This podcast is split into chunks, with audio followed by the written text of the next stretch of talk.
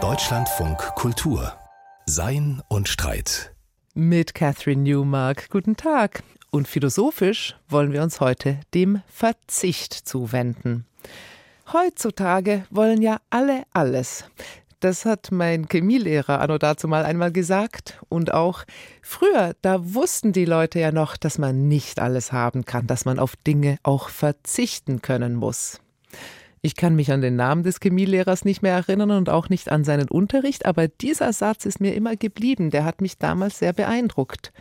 Wahrscheinlich stand er etwas schräg zu meinem damaligen Lebensgefühl als Teenager, aber er war natürlich auf eine ganz banale Weise auch einfach wahr. Wir verzichten ja dauernd auf Dinge, jede Entscheidung für eine von mehreren Optionen ist der Verzicht auf andere. Ich kann nicht gleichzeitig ein ungebundenes Single-Party-Leben haben und eine emotional erfüllende Familie. Ich muss mich für eins von beiden entscheiden und aufs andere verzichten.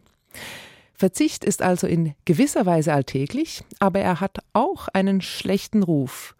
Und den etwas zu verbessern, das hat sich jetzt Ottfried Höffe vorgenommen. Ottfried Höffe ist einer der renommiertesten Denker Deutschlands, ein Elder Statesman der politischen Philosophie und Ethik.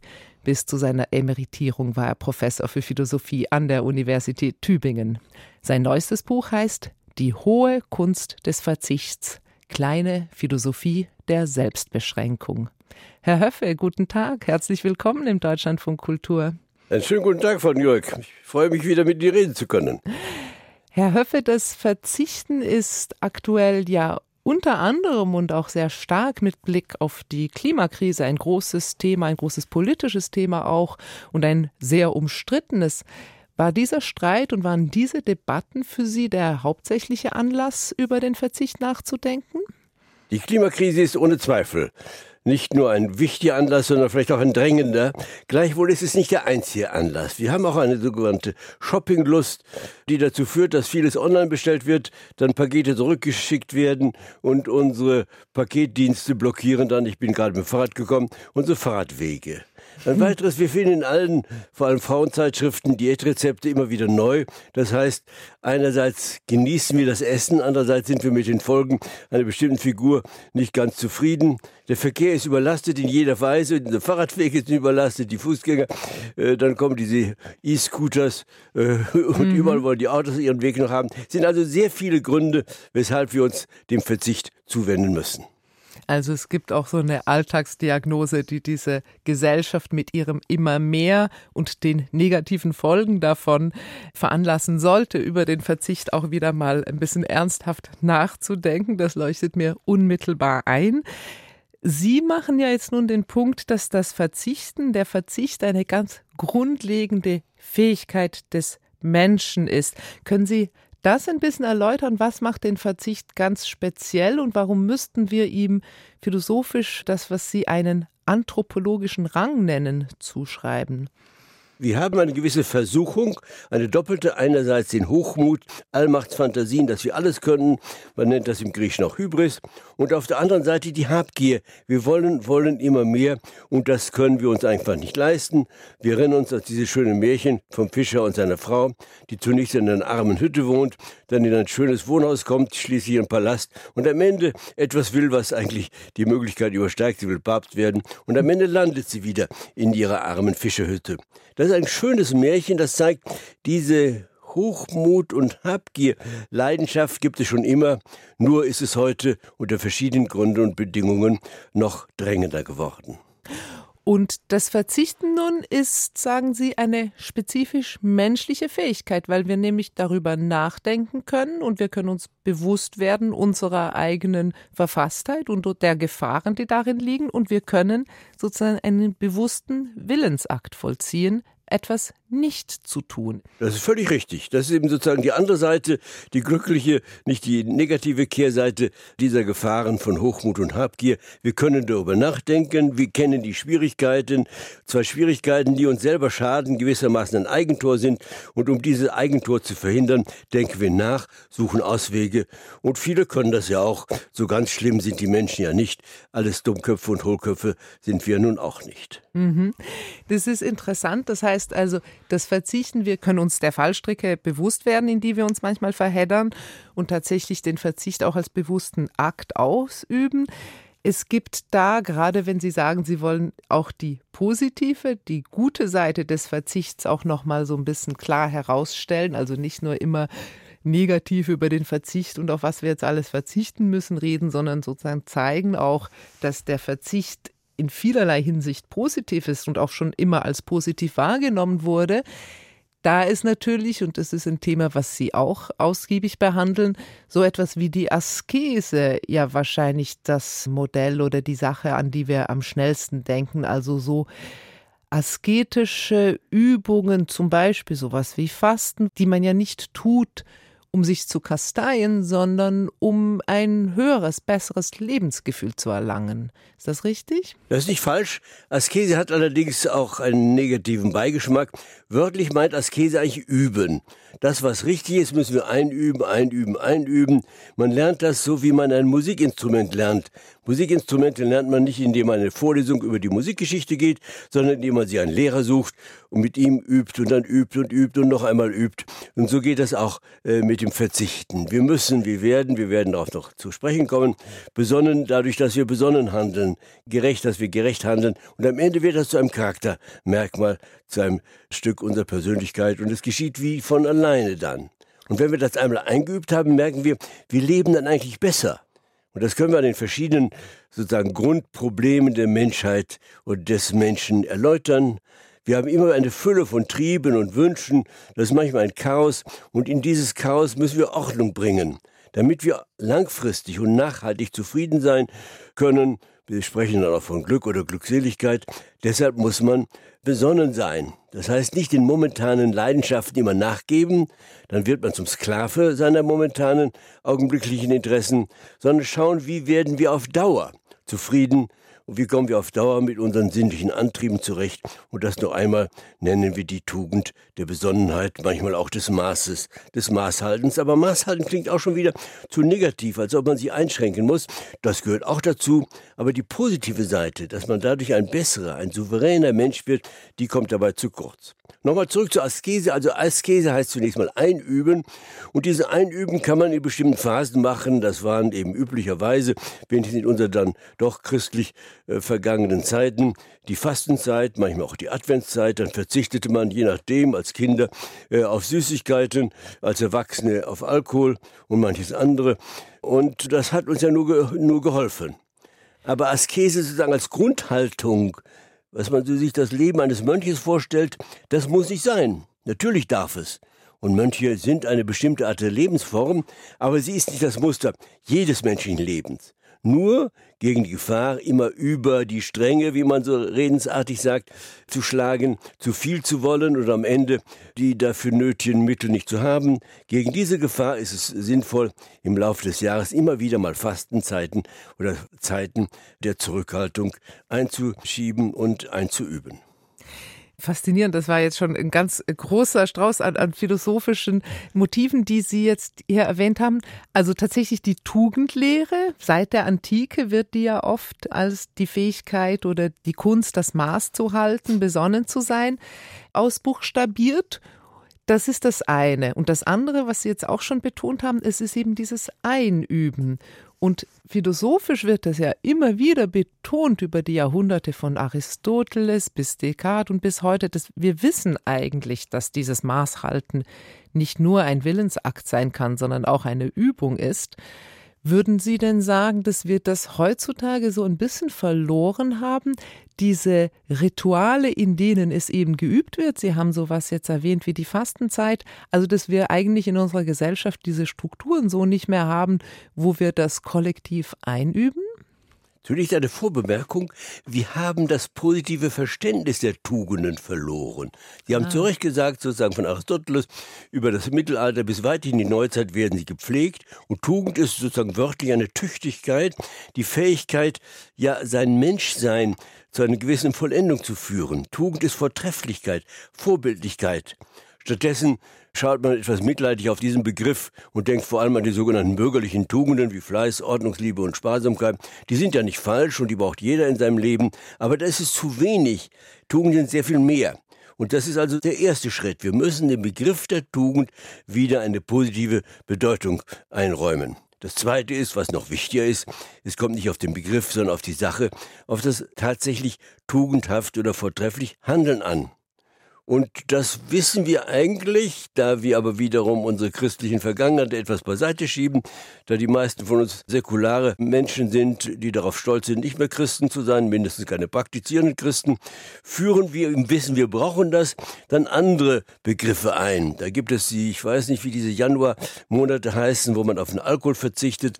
Manche sagen lieber dann Ramadan statt Fastenzeit. Aber in der Sache kann man ja das hin und her schieben. Entscheidend ist, wir kommen nicht aus aus. Dinge, die wir nicht von allein, von Geburt an machen, die uns eine gewisse äh, Leistung abfordern, die müssen wir einüben. Und am Ende wird das, ich hatte schon angedeutet, wie zu einer Selbstverständlichkeit. Die Philosophen sagen auch zu einer zweiten Natur. Und man merkt gar nicht, dass das, was zunächst schwierig war, äh, jetzt von alleine läuft und uns Spaß macht. Genau, das sind diese Motive, die natürlich in der Lebenskunst eine große Rolle spielen. Und die Frage ist eben tatsächlich, ob wir die aufs Kollektiv oder wie wir die ins Kollektive übertragen können, wie wir die stärken können, auch gesamtgesellschaftlich. Das ist vielleicht so ein Schritt, über den wir gleich noch reden müssen. Ich hätte aber noch eine Frage, weil mir das auch ein sehr interessanter Punkt zu sein schien in Ihrem Essay.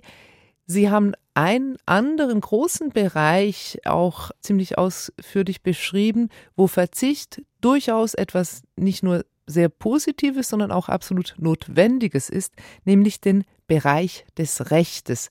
Können Sie das kurz erläutern, warum in der Verfasstheit unserer Staaten der Verzicht sozusagen von Anfang an mit drin ist? Zunächst erlauben Sie wieder eine Vorbemerkung. Mir ist dann aufgefallen, dass die ursprüngliche Bedeutung des Verzichts im Deutschen genau aus dem Rechtsbereich kommt. Äh, das können wir jetzt beiseite lassen. Auf jeden Fall, Verzicht in diesem Sinne ist ein freiwilliger Verzicht, der nicht erzwungen wird. Nun brauchen wir diesen Verzicht. Schauen wir an, die Philosophen machen da ein Gedankenexperiment. Sie nennen das den Naturzustand. Man stelle sich vor, die Menschen dürften tun und lassen, was sie wollen. Man kann das auch Willkürfreiheit nennen. Das sieht zunächst sehr positiv aus, niemand schränkt mich ein und wir können glücklich das tun, was wir wollen, aber wenn das alle tun, dann gibt es keine Grenzen. Dann greift jemand in die Früchte ein, die ich mir mühsam erarbeitet habe. Dann greift er eventuell Leib und Leben an, wird gewalttätig gegen mich. Und das ist uns die Sache dann nicht mehr wert. Insofern ist der Naturzustand ein Gedankenexperiment, der zeigt, es wäre unsinnig, wenn wir tatsächlich eine uneingeschränkte Freiheit leben würden um das Maß an Freiheit, das wir gerne haben wollen, um das Maß von Freiheit zu definieren und auch durchzusetzen, brauchen wir eine Rechtsordnung. Die Rechtsordnung ist ein öffentlich verabredet und öffentlich durchgesetzter Weg des Verzichtes auf die Willkürfreiheit. Und mit dem leben wir und darüber sind wir ja im Wesentlichen froh. Wir können nicht verhindern, dass es Übergriffe gibt. Manche Menschen überfallen, gegen Frauen wird Gewalt geübt, es gibt Kaufhausdiebstähle. Das ist alles richtig, aber sie gelten als Delikte. Das heißt, wenn sie erwischt werden, werden sie dafür bestraft oder zur Ordnung gerufen. Und das können wir nur sagen, ist gut so. Auch wenn wir gelegentlich vielleicht die Eingriffe des Staates etwas zu stark empfinden. Aber das ist eine Frage der Güterabwägung, die überall vonnöten ist. Das heißt, dieser ursprüngliche Akt, dass wir uns überhaupt zu einem Gemeinwesen zusammenschließen und uns Regeln geben, das ist eigentlich schon ein Verzicht auf so etwas wie absolute Freiheit. Und in dem Sinne ist Verzicht absolut am Anfang jeder menschlichen Gesellschaft. Finde ich einen total interessanten Punkt. Darüber hatte ich noch nie so nachgedacht. Ist das ein Verständnis von Verzicht, das uns weitgehend abhanden gekommen ist? Also, weil mir scheint gerade die Debatten über Freiheit heutzutage ufern doch leicht auch dahingehend aus, dass man eben die eigene Freiheit dann gerne sehr absolut setzt. Ja, da haben Sie völlig recht. Der Grund ist natürlich, dass uns die sozusagen gewöhnliche, durch das Recht und den Staat, die öffentlichen Gewalten gesicherte Freiheit selbstverständlich geworden wenn wir nicht wüssten, dass im Regelfall kein Diebstahl, Einbruch, Gewalttat stattfinden, dann würden wir ganz anders reagieren. Aber wir wissen das. Und dann haben wir manchmal das Gefühl, es ist etwas zu viel, was der Staat da tut. Darüber lässt sich auch füglich streiten, da gibt es auch eine ganze Menge Streit, aber der Gedanke, der gelegentlich ja prominent war, der Gedanke der Herrschaftsfreiheit, das heißt des Verzichtes auf jeden öffentlichen rechtlich definierten Zwang, der ist eine Utopie im wörtlichen Sinne, nämlich eine Möglichkeit, die nirgendwo existenzfähig ist. Dagegen kann man die realistische Vision setzen, nämlich ein Zusammenleben, das auf der Grundlage dieser elementaren Freiheitseinschränkungen möglichst viel Freiheit lässt. Und das geht ja in unserem Grundgesetz los. Da wird die Freiheit des Glaubens, des Gewissens geschätzt. Danach hat jeder Mensch elementare, unverzichtbare Grundrechte. Das geht im bürgerlichen Gesetzbuch weiter. Also wir haben eine Fülle von Freiheiten, die uns selbstverständlich geworden sind und darüber können wir glücklich sein. Wir nennen uns ja eine Demokratie und das ist richtig, aber noch wichtiger, fast noch wichtiger ist die Rechtsstaatlichkeit dass wir uns auf das Recht verlassen können. Und wenn wir von Demokratie sprechen, meinen wir auch meistens nicht nur, dass die Gewalt vom Volk ausgeht, das ist unverzichtbar, sondern dass die Gewalt, die vom Volke ausgeht, Rechtsform bekommt. Recht habe ich mal genannt, ist die elementare Grammatik des Zusammenlebens. Herr Höffe, jetzt haben wir schon über die rechtlichen Grundlagen gesprochen und über natürlich die individuelle Lebenskunst, das Einüben von Tugenden, dieses Bewusstsein dafür, dass Verzicht eben dazugehört zum nicht nur zum Menschsein, sondern auch zum guten Menschsein. Jetzt haben wir aber aktuell, wenn wir uns die Zukunftssorgen anschauen und die politische Landschaft, jetzt haben wir aktuell die Lage, dass es nicht mehr nur darum geht, dass wir alle tugendhafter sein sollten individuell, sondern dass wir als Kollektive in gewisser Weise Verzicht üben sollten, einüben sollten. Wie kommen wir von diesen Erkenntnissen, diesen Einsichten praktischer Natur, diesen ethischen Einsichten fürs Individuum, wie kommen wir von da zu kollektiven Einsichten und auch zu politischen Handlungen? Wir brauchen, wie Sie sagen, kollektive Einsichten. Andererseits ist das Kollektiv ja kein Subjekt, das handelt. Mhm. Am Ende besteht das Kollektiv aus vielen Einzelpersonen, allerdings auch Institutionen, Organisationen, Parteien, Gruppierungen. Und dann muss man versuchen, von dem einen zum anderen zu kommen. Und das Wichtigste ist, wir sind hoffentlich mündige Bürger, das Wichtigste ist die Aufklärung, dass wir sagen, wie weit steht es denn mit unserem Umweltschutz? Welche Gefahren drohen da? Und ohne in Panik zu geraten, müssen wir wissen, das ist sehr, sehr spät, was wir da machen. Wir müssen sehr viel ändern. Dann brauchen wir Vorbilder. Und da können wir ein wenig zurückgreifen auf das, was wir vorhin sagten. Dann braucht es vielleicht asketische Vorbilder, die zeigen, wie wenig man braucht zu einem glücklichen Leben. Dann müssen Anreize gesetzt werden. Allerdings sollten wir nicht eine Ökodiktatur erliegen. Das widerspricht erstens dem Gedanken einer Demokratie und Rechtsstaatlichkeit. Wir wollen keine Diktatoren. Und zweitens können wir ja gar nicht sicher sein, wenn wir das Glück haben, wir hätten mal wirklich die Politiker gewählt, denen das Ökologische im Vordergrund stehen, dann wissen wir gar nicht, ob sie auf Dauer dabei bleiben oder den normalen Verführungen der Macht erliegen und deshalb den üblichen Korruption, Nepotismus und so weiter frönen. Und schließlich dürfen wir nicht vergessen, außer dem Schutz der Umwelt und des Klimas brauchen wir auch die Bildung für unsere Kinder und Enkelkinder. Wir brauchen ein Gesundheitswesen, wir brauchen Rechtssicherheit, also eine Fülle von ganz wesentlichen Dingen, von denen man nicht sagen darf, eines ist so viel wichtiger, dass sie wie ein Trumpf alles andere aussticht, sondern hier müssen wir das machen, was zur guten Politik gehört. Wir müssen die Güter erstmal sehen, die verschiedenen. Wir müssen den gewissen Konkurrenzcharakter sehen und dann müssen wir die gegeneinander abwägen und möglichst vielen von denen in eine optimale Situation bringen, statt einen Teil davon zu maximieren und den Rest zu vernachlässigen. Aber verstehe ich jetzt richtig, dass tatsächlich Sie sagen, das Kollektiv ist kein Subjekt, kein Handlungssubjekt, also handeln tun wir nur als Einzelne, dass es darauf ankommt, dass wir individuell diese Einsichten haben, weil wir dann politisch richtig agieren. Also das heißt tatsächlich, das wäre ja noch eine schöne Hoffnung, dass wir quasi mit philosophischen Einsichten werben könnten und immer mehr Bürger dazu bekommen könnten, das Richtige einzusehen.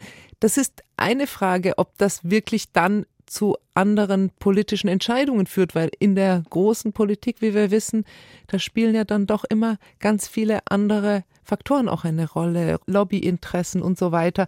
Also mir scheint, dass die Einsicht in Deutschland gar nicht so unverbreitet ist, dass wir verzichten sollten, aber politisch bewegt es sich dann doch sehr langsam. Also zunächst müssen wir mal sehen, die Individuen schaffen ja Gruppen, Vereine, politische Parteien und am Ende ein Gemeinwesen. Denken wir an die Klimakonferenzen. In den Klimakonferenzen kommen die Vertreter der Staaten zusammen. Die sprechen dann schon gewisserweise kollektiv, nämlich in Vertretung ihrer Gesellschaft, ihrer gewählten oder auch nicht äh, gewählten Gemeinwesen. Dort müssen wir agieren. Allerdings kommt dann das nächste Problem. Selbst wenn wir davon ausgehen, dass Deutschland vorbildlich ist und was natürlich eigentlich nicht ist, kann sie ein Vorbild abgeben. Aber den Beitrag, den Deutschland für diese Klima- und Umweltschutzprobleme leistet, ist ja so im unteren Prozentbereich. Jetzt kommt eine neue Aufgabe rein, die wir gerne verdrängen.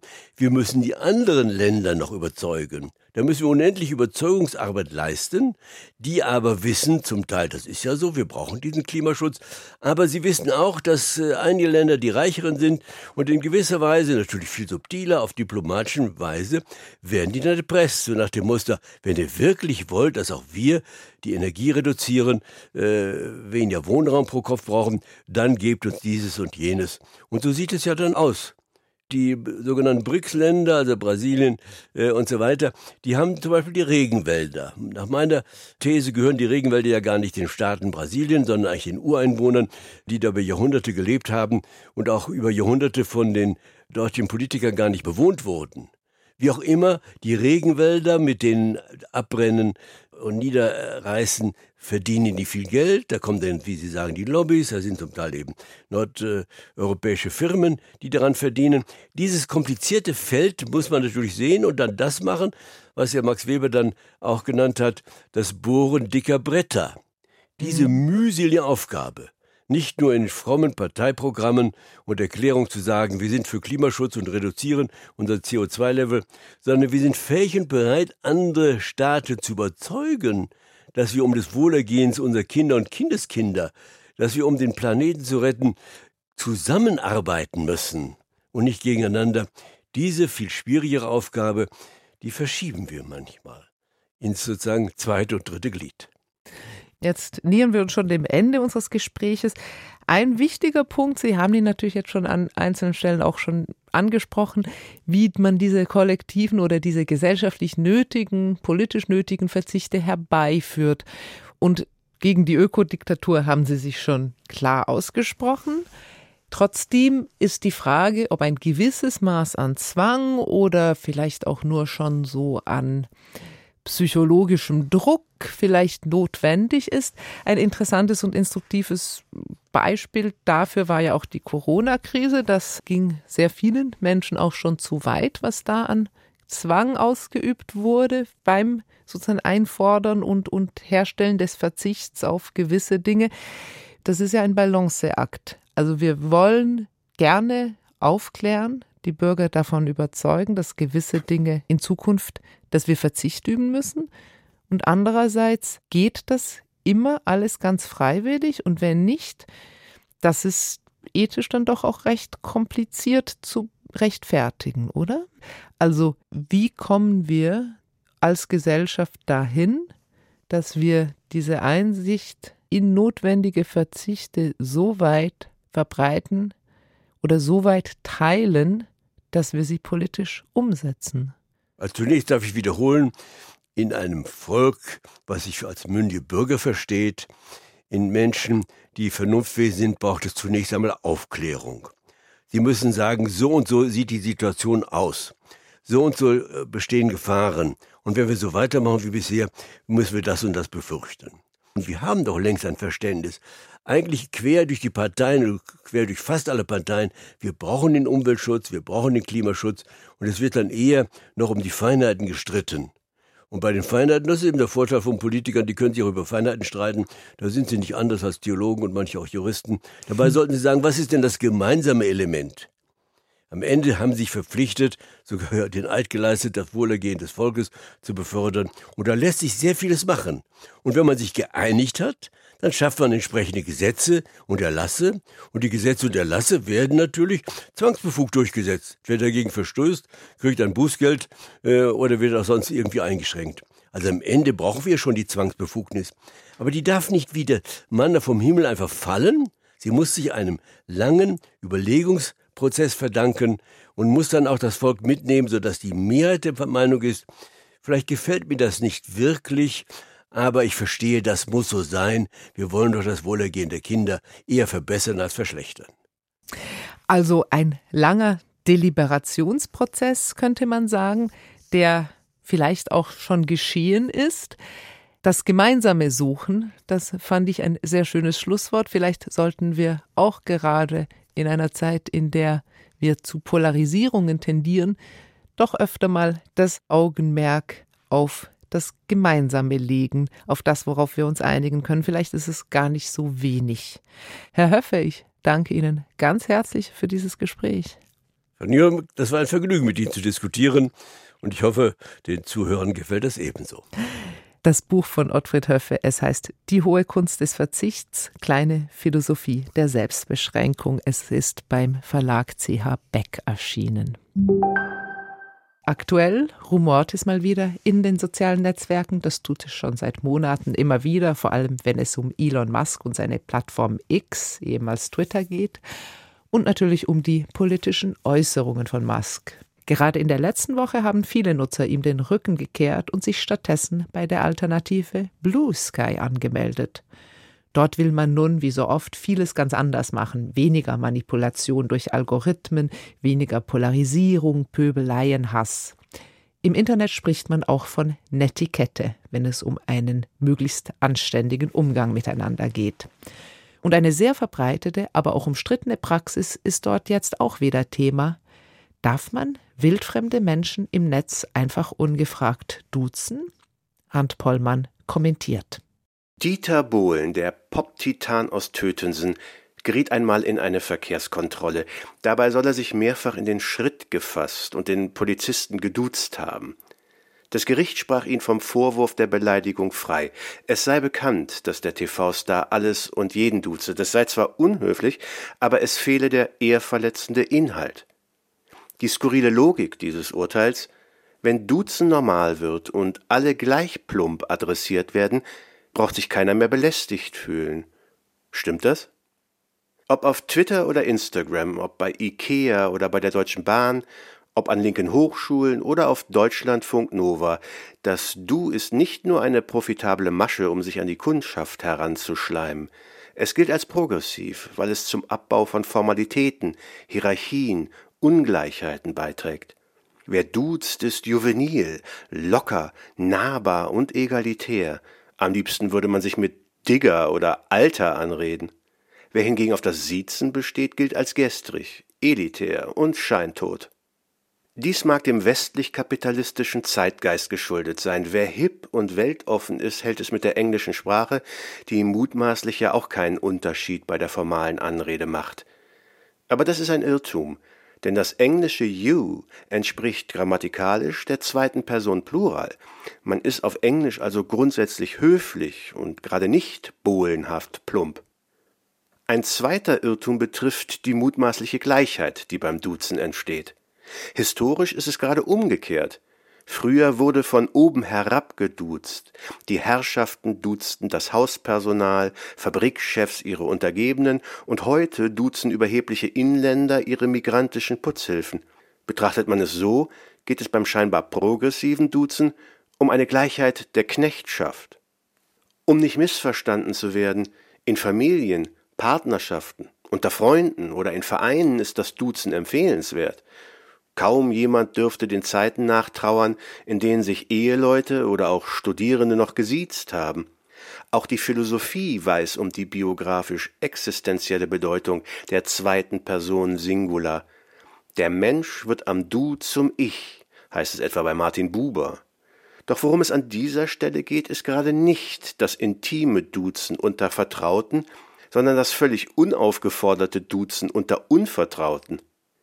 Bei der dialogischen Anbahnung jeder Form von Intimität gilt, der Verkehr muss einvernehmlich sein. Die abrupte Nähe, für die ein unerwartetes Duzen sorgt, sollte anderen nicht aufgedrängt werden. Durch Überrumpelung entsteht lediglich eine als zudringlich erlebte Gleichheit mangelnder Distanz, und es ist bezeichnend, dass sich laut Meinungsumfragen eine große Mehrheit der Befragten und Frauen deutlich mehr noch als Männer belästigt fühlen. Mit dem sensiblen Zeitdiagnostiker Theodor W. Adorno lässt sich diese Kritik noch zuspitzen. Der pseudodemokratische Abbau altmodischer Höflichkeit, so Adorno, bewirke nicht etwa Humanität auf gleicher Augenhöhe, sondern eine ganz neue, unzivilisierte Rohheit. Die Entfremdung, so Adorno weiter, erweist sich an den Menschen gerade daran, dass die Distanzen fortfallen, und zwar durch ein taktloses zu viel an übergriffiger Nähe. Oder um den heute auf Twitter üblichen Jargon der Eifrigkeit zu simulieren, Duzen ist faschistisch.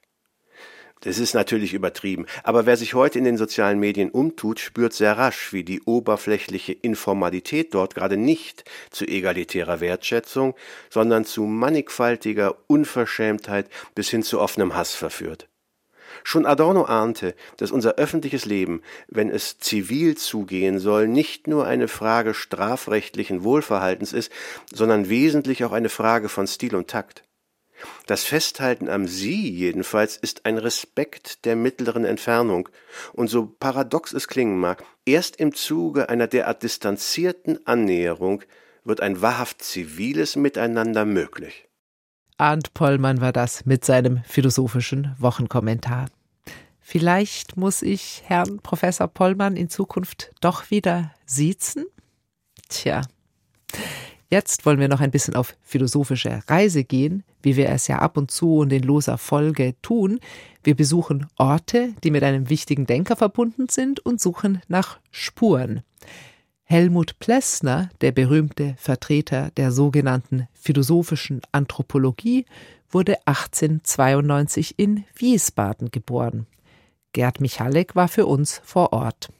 Um die Gebrechlichkeit der menschlichen Existenz wusste der Soziologe und Philosoph Helmut Plessner von Kindheit an. Sein Vater Fedor Plessner betrieb als Kurarzt in Wiesbaden ein privates Sanatorium. Das Elternhaus steht noch heute in der Sonnenberger Straße 11a. Dort treffe ich Plessner-Biografin Carola Dietze, Professorin für Geschichte an der Universität Jena. Das ist eine mehrstöckige Villa, weißgetünchtes Haus in einem großen Garten, der anschließt an den Kurpark, auch unten offen ist zum Kurpark. Schöne hohe Fenster. In der Belle Etage war die Table Haute untergebracht, wo dann eben gespeist wurde abends, wo man zusammenkam, wo es ein ja, Acht-Gänge-Menü gab jeden Abend und dann in den oberen Stockwerken lebten die Patienten und ganz oben eben die Familie. Nicht von ungefähr spiegeln sich in Plessners Erinnerungen die eigenwilligen Erfahrungen von Arztkindern. Die Atmosphäre eines Privatsanatoriums ist heute schwer vorstellbar. Jedenfalls saß ich schon als kleiner Kerl mit am Tisch, dem mein Vater präsidierte. Kein Wunder, dass ich bei Freunden eingeladen fragte, wo sind denn eure Patienten?